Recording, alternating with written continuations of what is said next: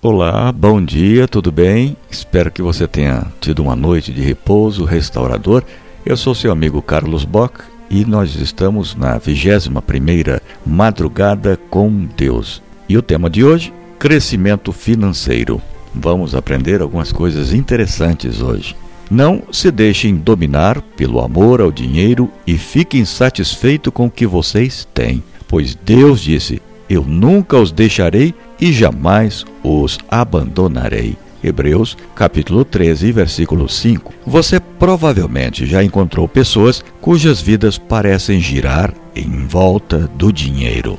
Tudo o que pensam ou falam parecem ter cifras incluídas. Eles medem suas vidas e sucesso pelo que têm no banco ou em patrimônios. Centenas de pesquisas mostram que os jovens de hoje em dia têm uma grande paixão: ficar ricos. E aparentemente terá tudo o que é necessário para serem bem-sucedidos. Sacrificarão qualquer coisa, sejam amigos ou família, para subirem na vida. Vivemos sobre uma cultura consumista por status e riqueza. Há algo estranho sobre o dinheiro. Você acha que tem muito, mas quando olha para seus bolsos ou para sua carteira, não há nada. Fica se perguntando aonde ele foi parar.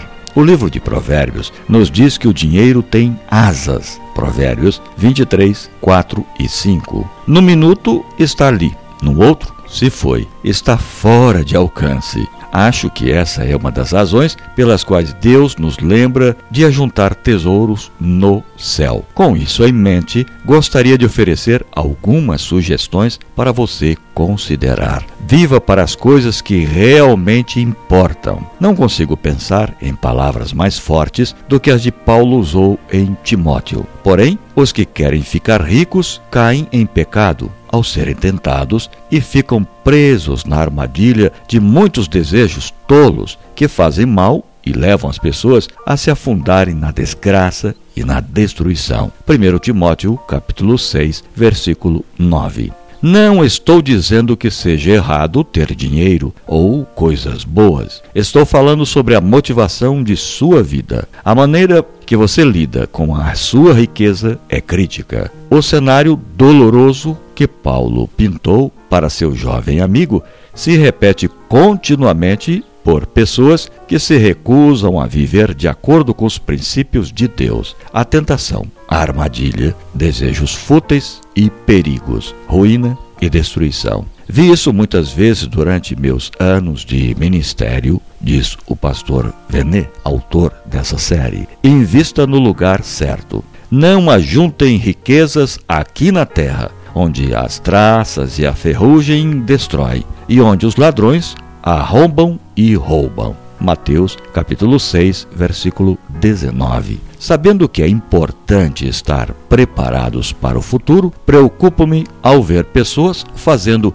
investimentos por medo. Medo de que não estejam preparados para o amanhã. Não terão nada. Não sou consultor financeiro, mas acho que sei apreciar necessidade de investimentos em algo seguro. Quando você investe com Deus, é algo seguro e vem com dividendos verdadeiros. Deem a Deus, deem, e Deus dará a vocês. Ele será generoso e as bênçãos que ele lhes dará serão tantas que vocês nem poderão segurá-la em suas mãos. A mesma medida que vocês usarem para medir os outros, Deus usará para medir vocês. Lucas, capítulo 6, versículo 38. Não faça da riqueza sua prioridade. O ganancioso tem tanta pressa de ficar rico que nem percebe que a pobreza está chegando. Provérbios, capítulo 28, versículo 22. Se seu principal objetivo é ficar rico, não acho que Deus se envolverá em seus planos ou finanças. Não seja egoísta. Algumas pessoas gastam com generosidade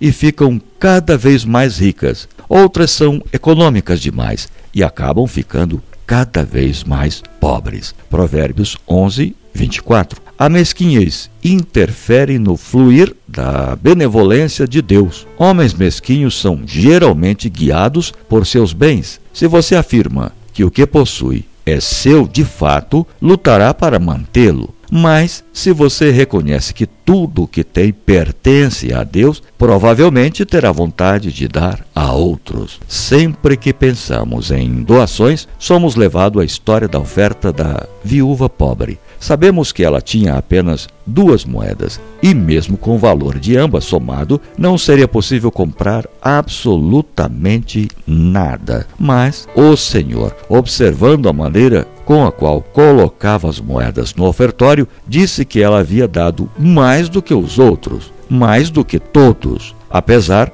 do rico ter dado uma grande quantia de dinheiro proveniente de sua abundância. Ela deu tudo o que tinha. Algumas vezes, doar não se torna realmente doar até que haja sacrifício. Mantenha seus valores em ordem. Quem cultiva a sua terra tem comida com fartura, mas quem gasta o tempo com coisas sem importância sempre será pobre. A vida da pessoa honesta é cheia de felicidade, mas quem tem pressa em enriquecer não fica sem castigo. Provérbios 28, 19 e 20. Escolha cuidadosamente as pessoas que você irá seguir. Elas estão procurando riquezas? São mesquinhas? Essas são boas diretrizes para que você tome suas diretrizes sobre quem fará parte do seu círculo de amizade. Não seja iludido pela riqueza. O pobre é desprezado até pelo seu vizinho, mas o rico tem muitos amigos. Provérbios 14, 20. Os ricos, os ricos arranjam muitos amigos, mas o pobre não consegue nem conservar os poucos que tem. Provérbios 19, 4. Você já notou que quando tem dinheiro em abundância, também tem abundância de amigos? Não resista à correção de Deus. Quem rejeita a correção acabará pobre e na desgraça, mas quem aceita a repreensão é respeitado. Provérbios 13, 18. Quando as pessoas não estão bem, geralmente é porque não querem ouvir ou resistem ao direcionamento de Deus. Deixe-me expressar dessa maneira, como se fosse uma velha história. Imaginem que você está em um deserto quente, quase morrendo de sede. Seus lábios estão rachando e sua boca está seca. De repente, na sua frente, você vê uma bomba de água e em cima dela um copo de água. Você está prestes a beber a água quando vê uma placa. A placa diz: Olá, viajante sedento. Jogue essa água na bomba para acioná-la e você terá toda a água que precisa. Você teria fé para fazer isso? Obedecer à palavra de Deus sempre aparenta assumir um risco, mas é tão certo como acionar uma bomba. Você pode achar que está jogando a água fora, mas o programa de Deus é seguro. Os seus filhos nunca ficam com sede. Você não pode esquecer. Invista no lugar certo. Quais foram as lições que você aprendeu hoje sobre finanças? Aí agora é hora de colocar em prática. Qual é a área da sua vida que você tem dificuldade em dominar ou deixar Deus assumir o controle?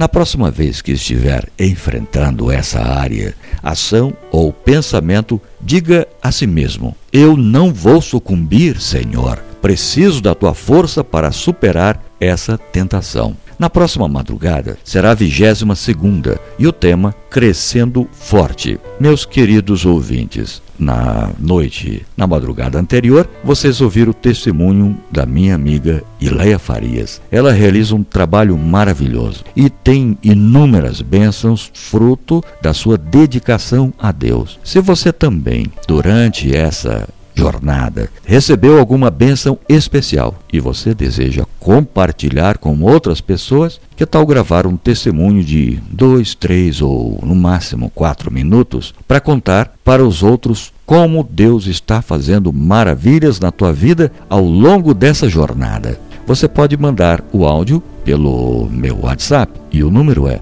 779 8828 4563 e o meu nome é Carlos Bock. Vai ser um prazer colocar o seu testemunho encaixando logo após o áudio da jornada. Que Deus te abençoe e você tenha um dia muito especial. Até lá, eu te espero na próxima madrugada.